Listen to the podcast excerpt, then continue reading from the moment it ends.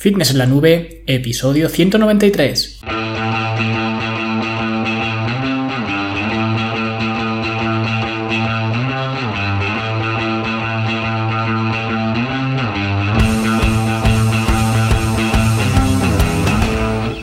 Bienvenidos a todos un viernes más aquí a vuestro podcast, a Fitness en la Nube, donde hablamos de fitness, de nutrición, de entrenamiento y donde cada viernes, cada semana os traigo las técnicas, consejos, estrategias, trucos y como lo queráis llamar para que construyáis un mejor físico y tengáis un estilo de vida más activo y más saludable.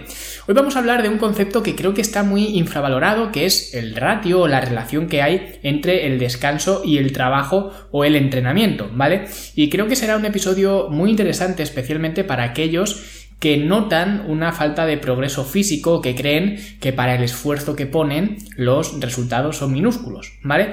Pero antes de hablar de resultados minúsculos, pues vamos a hablar de algo mayúsculo, como es la Academia de Fitness en la Nube, ¿vale? Que ya lo sabéis, es la academia para conseguir verte mejor, sentirte mejor y rendir mejor, donde vas a encontrar eh, cursos y talleres prácticos para que aprendas a formarte y a saber, pues, eh, todos los entresijos, podríamos llamar, del entrenamiento y la alimentación y, como no, del descanso, que es eh, de lo que vamos a hablar hoy, ¿vale? Además, eh, por supuesto, encontrarás programas de entrenamiento ya diseñados y periodizados para que la progresión pues, sea continua, ebooks, eh, recetas, el ecosistema de hábitos para cambiar tu estilo de vida de forma sostenible y por tanto de forma permanente, ¿vale? Y en definitiva, pues todas las herramientas para hacer una transformación no de fuera adentro como se hace en el resto de sitios o como el resto de entrenadores intentan implantar, sino de dentro a fuera, que para mí, y creo firmemente que es la única forma de realmente poder disfrutar, digamos, de este estilo de vida. ¿Vale? Y para el que aún no sea alumno, fitnesslanube.com, ahí tenéis toda la información, son solamente 10 euros al mes, pero podéis comenzar de forma gratuita con el material básico sin ningún eh, problema, ¿vale? Y bueno, ahora sí vamos a hablar eh, del tema de hoy, que como he comentado creo que es un tema muy infravalorado como es la recuperación. De hecho, a cualquier persona que le preguntes cómo se puede mejorar tu cuerpo o tu salud, todo el mundo, sin excepción, te va a decir comiendo bien y haciendo ejercicio. Y aunque esta respuesta podría ser medio válida para un niño de primaria, absolutamente nadie te va a decir con un descanso adecuado o con una buena higiene del sueño. ¿Vale? De hecho, lo de higiene del sueño le suena a chino, ¿vale? Higiene para el cuarto de baño y ya está, ¿vale? Y utilizar lejía para limpiar y poco más. Pero la higiene del sueño es algo que nadie entiende, Nadie entiende que tenga que haber higiene en algo tan básico como es el sueño, pero realmente es así. ¿Vale? Y podéis hacer la prueba, podéis preguntarle a cualquier conocido vuestro o salir a la calle a hacer entrevistas como le da mucha gente por hacer ahora y veréis que no me equivoco y que nadie tiene en cuenta el descanso. Sin embargo, para mí es una pieza clave. Y de hecho, en el curso de inversión de la academia, que es el primer curso que recomiendo a todos los alumnos que vean, ¿vale? Siempre recomiendo este curso, incluso si comenzáis en el apartado gratuito de la academia, lo podéis ver por vosotros mismos. Y como digo, es gratuito, o sea que lo podéis ver eh, simplemente apuntándoos a la academia en el apartado gratuito. ¿Vale? Y hago mucho énfasis en que se comprenda que esto no es una cuestión de dos patas, esto no es una bipolaridad. ¿vale? De entrenamiento y alimentación, sino que es un triángulo. Y no cualquier triángulo, un triángulo equilátero formado por el entrenamiento, ¿vale? Ni siquiera el ejercicio, ¿vale? Sino el entrenamiento, que ya he comentado muchas veces, pues cuál es la diferencia entre ambos, la alimentación y el descanso. Y podréis decir, bueno, es que descansando más no voy a bajar de peso. Pero claro, es que esto es un error de concepto, porque por esa regla de tres, solamente entrenando o haciendo ejercicio, tampoco vas a bajar de peso. Porque ya hemos visto muchas veces en estos episodios, ¿vale? Los episodios anteriores, lo siento por el que sea el primer episodio que escucha eh, de este podcast, pero ya lo he comentado en muchos episodios atrás que el gasto energético de la actividad física es irrisorio. Por tanto, el entrenamiento no cubre la función de bajar de peso como tampoco el descanso cubre esta función, pero estamos hablando de cambiar tu físico y optimizar tu estilo de vida. Y perder peso solo es pues un simple engranaje, un eslabón, ¿vale? De toda la cadena. Y ni siquiera es algo por lo que todo el mundo eh, se deba preocupar. Porque aunque sí que sea la tónica general, no todo el mundo necesita perder peso. Pero curiosamente, todo el mundo puede optimizar su estilo de vida, aunque no necesite perder peso. Habrá algunos que lo puedan optimizar más porque tengan más margen y otros que ya lo estén haciendo muy bien y solo lo puedan optimizar de forma más marginal, ¿vale? Que es ahí donde, por ejemplo, podrían entrar los suplementos deportivos, ¿vale? Cuando ya estás haciendo las cosas al 90%, cuando usas este tridente, es cuando quizás algunos suplementos, algunos y en determinadas eh, circunstancias, pueden hacerte mejorar, como digo, de forma marginal. Pero si no nos ocupamos de este triángulo primero, meter suplementos, por ejemplo, que ya digo, estoy pesado con los suplementos, pero es por seguir con, con, la línea del ejemplo, o meter técnicas de nutrient timing, ¿vale? De nutrición perientreno y demás estrategias, no te van a valer de nada. Porque yo siempre pienso lo mismo, hacer esto es totalmente ineficiente. Es como cuando en las películas estas de militares, ¿vale? Sobre todo las americanas, que salen los militares que cuando los castigan tienen que fregar el suelo con un cepillo de dientes. Y esto realmente es un castigo, pero es un castigo más que nada casi psicológico, de ver toda la extensión del suelo y que tienes que limpiarlo con algo tan minúsculo como un cepillo de, de dientes, ¿no? Porque si yo lo que quiero es fregar los suelos de forma eficiente, no uso un cepillo de dientes, uso una fregona. Ahora, si ya tengo los suelos limpios y quiero darle brillo a la raya de las baldosas, por ejemplo, la raya que separa las baldosas, entonces sí, ahí sí que puedo meter pues un cepillo de dientes o un pincel o un material más pequeño. Y esto es igual que lo que, que lo que estábamos hablando, que hasta que no tengas bajo control este tridente, que es el que realmente importa, el entrenamiento, la alimentación y el descanso, preocuparte por otras cosas es cuanto menos perder el tiempo y generalmente es perder tiempo y dinero, ¿vale? Así que primero coge la fregona y luego ya si eso, pues el cepillo de dientes y coger la fregona en este caso significa optimizar tu entrenamiento, tu alimentación y tu descanso. ¿Vale? Y estas tres variables, este triángulo, trabajan en ciclo. Es decir, a lo largo del día tenemos que trabajar en las tres, porque no es posible optimizar una sin tener en cuenta las demás, que por eso es, digamos, un triángulo perfecto, porque tú no puedes optimizar tus entrenamientos si no tienes una buena alimentación o si no has dormido nada esta noche. Si has estado la noche en vela porque has tenido una mala noche, que todos tenemos en noches así, no puedes esperar al día siguiente a hacer tu mejor entrenamiento. Y a lo mejor ocurre, ¿vale? Pero no es lo habitual, ¿vale? De igual forma, vas a dormir mucho mejor cuando has hecho un buen entrenamiento o cuando estás correctamente alimentado. Y si alguna vez eh, pues eh, habéis hecho alguna de estas dietas milagro, ¿no? Que se publicitan por ahí, o incluso si le preguntáis a cualquier culturista, si conocéis a algún culturista eh, que compita, ¿no? De competición, que cómo son las últimas semanas antes de esa competición, te van a decir que son una pesadilla. Y ni siquiera eres capaz de dormir por todo el hambre que tienes. Y los entrenamientos son una basura. ¿vale? Ya digo, no lo digo yo, yo recuerdo mi primer entrenador que era culturista y de hecho no sé si seguirá compitiendo, pero sé que sí en el negocio, y me decía que la última semana antes de competir se pasaba la noche en vela fumando, porque no podía dormir.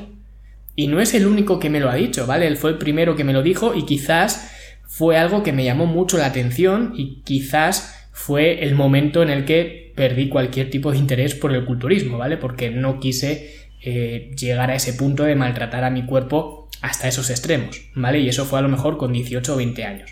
Pero es simplemente la realidad de cómo funciona esto, y que una variable sin las otras, aunque sí que se puedan mejorar, pero no pueden ser nunca óptimas, porque todas dependen de todas.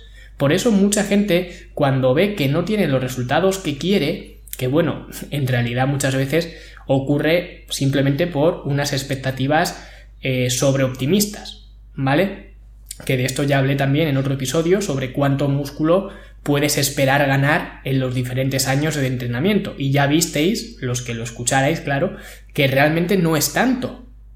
Y mucha gente que está teniendo grandes progresos se piensa que su progreso es ridículo simplemente por las comparaciones o por las expectativas que los medios de comunicación generalmente y las redes sociales eh, te meten en la cabeza.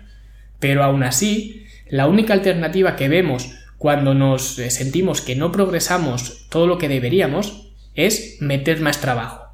Ir más veces al gimnasio, hacer más series, hacer más ejercicios, hacer más frecuencia, más eh, peso, ¿vale? Y en ocasiones eh, sí que puede ser la solución. De hecho, estoy de acuerdo que viendo lo que veo en los gimnasios, la solución casi siempre está en aplicar más intensidad, ¿vale? En ir más duro. El problema realmente lo tienen quizá pues los atletas o gente que solamente tiene dos posiciones, ¿vale? O on u off. Y van siempre al máximo, ¿vale? O van al máximo o se quedan en casa que no hay mucha gente así en los gimnasios convencionales, ¿vale? Pero sí que hay, sí que existe esta gente. Pues esta gente cuando no ven muchos resultados o quieren más, la única salida o la única estrategia que conocen es ir más duro aún, más de lo que ya están yendo. Y esto suele ser un problema porque no estás manteniendo la equidad en este triángulo equilátero. Si de repente aplicas mucha más intensidad a tus entrenamientos, intensidad que no respaldas con tu alimentación ni con tu descanso, ese triángulo ya deja de ser un triángulo equilátero y pasa pues eh, a ser un triángulo isósceles o escaleno, ¿no? Que ya no me acuerdo ni de geometría. Y lo que eh, tenemos que entender es que debe haber una armonía. Tenemos que sacar eh, y también tenemos que meter, ¿vale? Que suena un poco porno, pero esto es así. si yo solamente consumo energía pero no meto energía, voy a acabar ultra estresado. Y el cuerpo está diseñado para ambas cosas. Es como una eh, rebanada de pan de molde. Si tú metes una rebanada de pan de molde en agua o en leche, ¿vale? Para hacer torrijas, pues te va a absorber ese líquido, el agua o la leche o lo que sea. Pero si la pones en una sartén a calentar, te va a soltar todo el agua que tiene. Y esto es un ejemplo muy tonto, ¿vale? Lo sé, pero es el que se me ha ocurrido, pero el cuerpo también es así tenemos que hacer ambas cosas y tenemos que hacerlas de forma cíclica. Y ahora todo el mundo, especialmente los entrenadores, y especialmente más aún los entrenadores que quieren sonar inteligentes, te hablan eh, sobre microciclos, mesociclos, macrociclos, ¿no? Que esto es algo que si os suena chino, también lo podemos hablar otro día porque aunque parezca un concepto simple, y aquí me voy a ir un poco por las ramas, la mayoría de la gente, incluyendo a muchos entrenadores, que usan estas palabras ni siquiera ellos mismos las entienden. Así que, eh, si os interesa, podemos hablar de esto en otra ocasión, que creo que os vais a llevar una sorpresa, sobre todo aquellos que se piensan que un microciclo es una semana. ¿Vale? Un microciclo igual una semana, que esto es la prueba más fehaciente de que en realidad no sabes lo que es un microciclo, ¿vale? Pero como digo, si os interesa que hable de esto, eh, me lo ponéis en los comentarios y al margen de eh, todas estas palabrejas, el ciclo más importante, que aquí es donde quería llegar, y del que nadie habla, es el ciclo diario, el ciclo de 24 horas. ¿Vale? Y dentro de esas 24 horas es cuando tienes que meter o que optimizar este triángulo. No te sirve de nada controlar, como digo, estos microciclos, mesociclos, macrociclos, si no eres capaz de controlar el ciclo más importante que es tu día a día. Y en el tema del descanso, la gente no lo cumple en absoluto y mucho menos en estos tiempos donde queremos hacer más de lo que podemos dar y vamos por la vida sobreestresados, ¿vale? A golpe de pastilla. De hecho, si habéis visto en las eh, películas americanas, cuando sale el oficinista en su cubículo ese que tienen eh, allí, ¿no? En todas las oficinas, siempre abre el cajón del escritorio, que curiosamente lo tiene vacío y lo único que tiene es un bote de pastillas, abre el bote, se mete un par de pastillas y pa'lante. ¿vale? Y luego se toma un café y eh, vamos así por el mundo. Y ya lo vemos normal, lo estamos normalizando hasta el punto de que hay gente que dice que si no se toma un café por las mañanas no es persona. Y esto lo vemos normal, pero no debería ser normal. Tu condición de persona, como tú dices, no debería depender de una sustancia estimulante y adictiva y que además causa tolerancia. Porque es como si yo digo, no, es que si yo no me meto una raya de coca no puedo ir a trabajar. Y ojo, que esto muchos lo veréis como una barbaridad, pero he conocido gente así, ¿eh? Así que mucho cuidado con esto porque no estoy exagerando. Lo que pasa es que esto no lo vemos normal y afortunadamente no es lo normal, pero lo del café sí que lo es. De hecho, ya hablé del café en otro episodio, pero básicamente, si consideras que necesitas el café para funcionar, puedes apostar, sin equivocarte, a que tu descanso no es para nada óptimo y es una asignatura en la que debes trabajar. De hecho, para que veáis la poca importancia que le da la gente a esto, cuando alguien se apunta al programa de coaching, que es, digamos, el programa donde, trabajo uno a uno con, la persona, ¿no? Y en el formulario inicial que les doy, pues para conocer mejor a esa persona, para ver en qué áreas tenemos que trabajar más y demás, y saber un poco, pues, toda la información personal de, de esta persona, de este individuo, pues les pregunto por el café específicamente, ¿vale? Por el, cuánto café eh, toman al día aparte de, lógicamente, muchas otras cosas. Pero cuando alguien me dice que se toma 5 cafés al día, lo primero que le digo es que reduzca el consumo de café. Porque es curioso, la gente eh, no tiene tiempo ni ganas de comer cinco veces al día. Cinco veces al día parece que eso no puede estar porque, eh, bueno, pues eh, no tienen la agenda preparada para comer, para hacer cinco comidas al día. Pero luego sí que te metes cinco cafés al día. Y es lo primero que le digo a la gente así. Y por supuesto es lo primero que les entra por un oído y les sale por el otro, porque ellos quieren su entrenamiento y su plan de alimentación. Y está bien, ¿vale? Son gajes del oficio y ya no me frustro tanto por eso porque sé que siempre funciona igual y que me toma varios meses el hacerles ver que cuando les digo que bajen el consumo o que incluso eliminen potencialmente el café, no es por un capricho mío, no es porque quiera hundir a Saimaza, ¿vale? Es porque no puedes dejar tu rendimiento ni deportivo ni personal en manos de la cafeína, ¿vale? Esto es una burrada auténtica y me lleva meses que la gente lo entienda. Y todo el mundo entiende que hay un problema con la alimentación a nivel social, ¿vale? Pero pocos entienden el problema que supone el estrés a nivel social. Y por eso yo hablo de estas cosas porque las considero muy importantes. No es porque simplemente tenga que hacer un episodio a la semana y hablo de cualquier cosa. Es que esto es importante. De hecho, hace tiempo, hablando con un familiar, eh, me estaba diciendo que la alimentación de ahora era una basura, cosa que es cierta, pero decía que hace 40 o 50 años eh, pues no había todas las enfermedades y patologías que hay ahora, cosa que también es cierta. ¿Y sabéis qué es lo que le dije yo? Le dije, ¿sabes lo que tampoco había hace 50 años? El mismo estrés que hay ahora.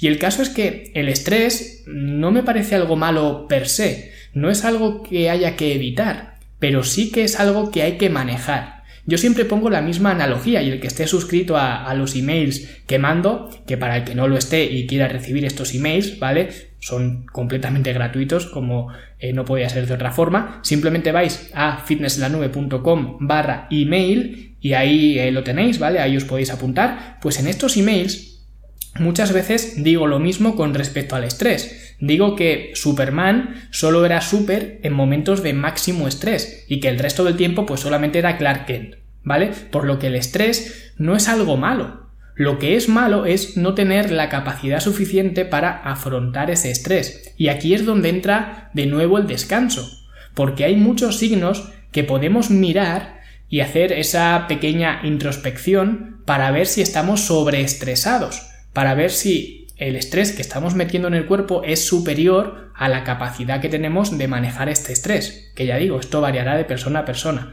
Pero por ejemplo, si tenemos mucho estrés emocional, nos vamos a volver ariscos, con cambios de humor, mal encarados, eh, irascibles, ¿vale? Que es como he dicho, como se sienten los culturistas en las últimas semanas, ¿vale? Hay una inestabilidad emocional bestial.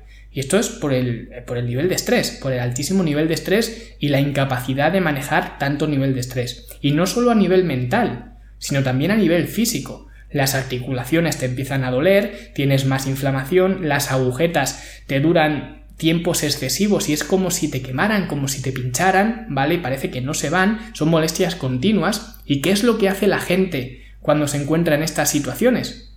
Pues un antiinflamatorio y a seguir. ¿Vale? Y nos empeñamos en no escuchar las señales del cuerpo porque todo esto son señales, ¿vale? Yo hace un par de años tuve unas molestias en el codo y realmente lo que me estaba diciendo el cuerpo es afloja que por aquí no vas bien, que estás mordiendo más de lo que puedes tragar, ¿no? Como se suele decir. Incluso problemas en las hormonas que causan problemas físicos, ¿vale? Que son problemas, digamos, físicos, pero que vienen derivados de un problema eh, de base hormonal, como por ejemplo los problemas en, la piel. Cuando pues la piel se te escama o te salen granitos o lo que sea, y la gente lo que hace es comprarse una crema. ¿Vale? Problemas en el pelo, que esto es un clásico, todos sabemos que el estrés afecta a la caída del pelo, tanto en hombres como en mujeres, ¿vale? Pero sobre todo en hombres, porque tenemos más eh, predisposición. ¿Y qué es lo que hacemos? Pues nos vamos a Turquía y nos ponemos más pelo, ¿vale? También es las mujeres, hay eh, cambios en el ciclo menstrual que de repente pues se vuelve muy irregular, ¿vale? O muy doloroso, hay cambios en los eh, flujos vaginales, que estás más seca, ¿vale? ¿Y qué es lo que hacemos o qué es lo que hacen las mujeres? Pues nos vamos y nos compramos el chili este que anuncian en la tele, ¿no? Y como veis, hay soluciones para todo. Y es lo que siempre buscamos, tratar los síntomas en lugar de tratar la causa. Y la causa es un descanso ineficiente. Y ojo, eh, no todo esto que he dicho es por un descanso ineficiente. Si te sale cualquier erupción en la piel, no tiene por qué ser por un mal descanso. O si necesitas el chili, no tiene por qué ser por un mal descanso. O si se te cae el pelo, no tiene por qué ser por un mal descanso. Pero a menudo estas señales nos están diciendo algo más y nos empeñamos en ocultar esas señales, en taparlas, cuando lo que quizás deberíamos de hacer es mirar o comprobar o analizar por qué nos está pasando lo que nos está pasando. Así que si tenéis cualquiera de estos signos y especialmente eh, si lo de prestarle atención al descanso es algo nuevo para vosotros, la solución es bien sencilla. Tratad al descanso con la misma importancia que tratáis la alimentación o que tratáis el entrenamiento. Porque mucha gente habla de porcentajes y dice, no, es que la alimentación es el 85% de importante y el entrenamiento es el 15%. Y estos son gilipolleces, son gilipolleces totalmente infundadas, arbitrarias y aleatorias. Y para mí, y para todos los alumnos de la academia, porque es lo primero eh, que les digo, tanto el descanso como el entrenamiento como la alimentación conforman un 33,33 eh, periodo, ¿vale? Por tanto, si te encuentras en la situación de que tu descanso es subóptimo, por decirlo suavemente, pues la solución es bien sencilla, descansa más y mejor. Y en general podemos hablar de tres tipos de recuperación, o al menos yo concibo tres tipos de recuperación. Por un lado tendríamos la recuperación activa, que básicamente sería hacer ejercicio físico no relacionado con tu actividad principal. Pero claro, esto solo cuenta para la gente que entrena, para la gente que ya tiene una actividad principal. Es como el entrenamiento funcional. Si no tienes una actividad principal, el entrenamiento funcional no existe, al igual que no existe la recuperación activa. ¿Vale? Porque alguien eh, o para alguien 100% sedentario, la recuperación activa va a ser solamente ejercicio físico. Por ejemplo, si yo aprovecho los fines de semana para salir con la bici hacer una ruta, ahora que también está tan de moda hacer esto, esto para mí sería un descanso activo, porque estoy desconectando de mi actividad principal que sería el entrenamiento con pesas, y tampoco estoy haciendo esta actividad muy exigente, simplemente pues voy a pedalear un rato y ya está. Ahora, si una persona 100% sedentaria empieza a ir los domingos con la bici, como yo, pues eso no es descanso activo, eso es ejercicio físico. Y si ya encima pues eres un poquito más profesional y tienes una planificación de kilómetros, de velocidad y demás, esto ya es un entrenamiento.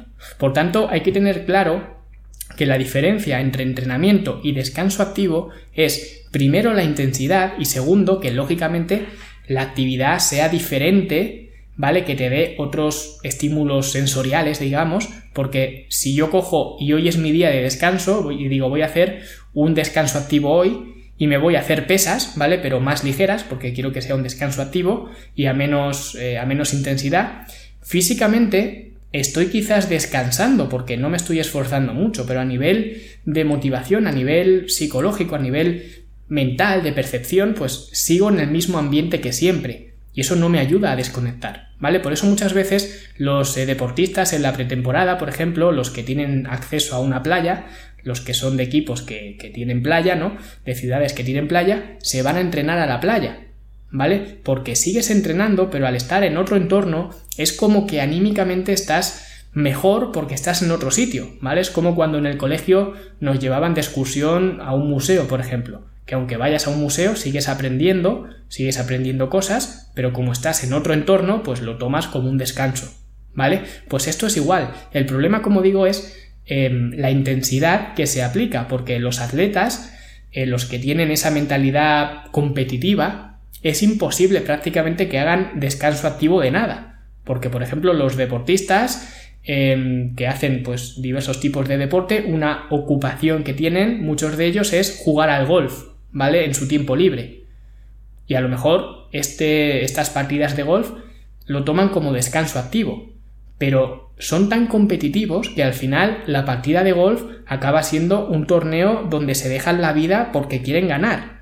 Esto le pasaba, me parece, a Michael Jordan, que era súper competitivo y el golf, pues eh, le llevaba la, sangre, ¿no? El, el golf. Pero en general, para todos nosotros, el descanso activo sería Simplemente eso, una actividad física no programada, sin progresiones y sin ese instinto competitivo, ¿vale? A una intensidad media o media baja y que sea distinta de nuestra actividad principal, ¿vale? Que nos sirva para relajarnos. Como por ejemplo, pues eh, si vas un día a nadar, ahora que, eh, bueno, las piscinas no sé cómo estarán con el tema del eh, virus y demás, pero pues vas un día a nadar o sales un día a correr o con la bici o lo que sea, ¿vale? Esto es actividad física, pero realmente es un descanso activo. Luego tendríamos, por otro lado, el descanso social, lo que yo llamo social, que básicamente es descansar estando en sociedad pues bajar al bar a tomarte algo, ¿vale? Ir a comer con la familia, un paseo para tomar un helado. Digamos que es hacer estas cosas eh, con la familia, con los amigos, con, en sociedad, ¿no? Por eso le digo descanso social. Y hacer todo esto es como que te recarga las pilas. Y esto es un factor crucial para manejar el estrés, ¿vale? Por eso también están eh, tan de moda estos after work, ¿no? Que les llaman.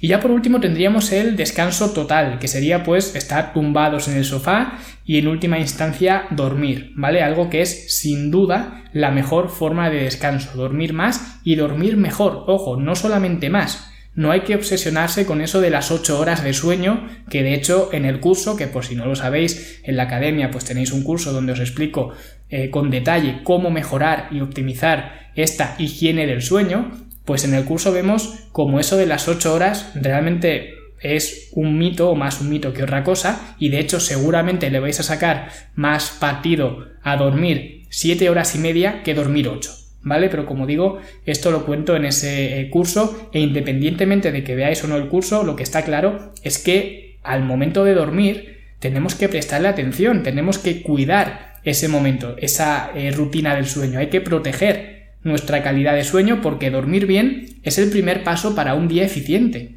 Tú un día puedes comer peor, o saltarte una comida, o saltarte un entrenamiento, pero como pases una mala noche de sueño, ya vas a ir con el pie cambiado todo el día. Así que fijaos si es eh, importante, porque si no duermes, olvídate de trabajar de forma eficiente, olvídate por supuesto de entrenar de forma eficiente, etc. Porque es algo curioso, ahora todo el mundo parece que está en contra de entrenar muchos días en semana. De hecho, algunas personas dicen eh, que entrenar tres días por semana es incluso mejor que entrenar cinco. Y esto lo he visto muchas veces en muchos blogs, en canales de YouTube y demás, ¿no? Gente que dice que te olvides de entrenar eh, tantas veces y que entrenar tres veces es mejor, tres veces por semana. Y esto es falso. Esto es simplemente lo que tú quieres oír. Porque al principio, cuando empiezas, entrenar dos, tres días por semana está bien. Pero a medida que el cuerpo se va adaptando a tolerar más estrés, que es lo que hablábamos antes, el problema no es el estrés, el problema es la falta de capacidad para manejarlo, pues a medida que puedes tolerar más estrés, tendrás que entrenar más y no menos. Porque si esto fuera así, los atletas de élite entrenarían pues una vez por semana o una vez al mes.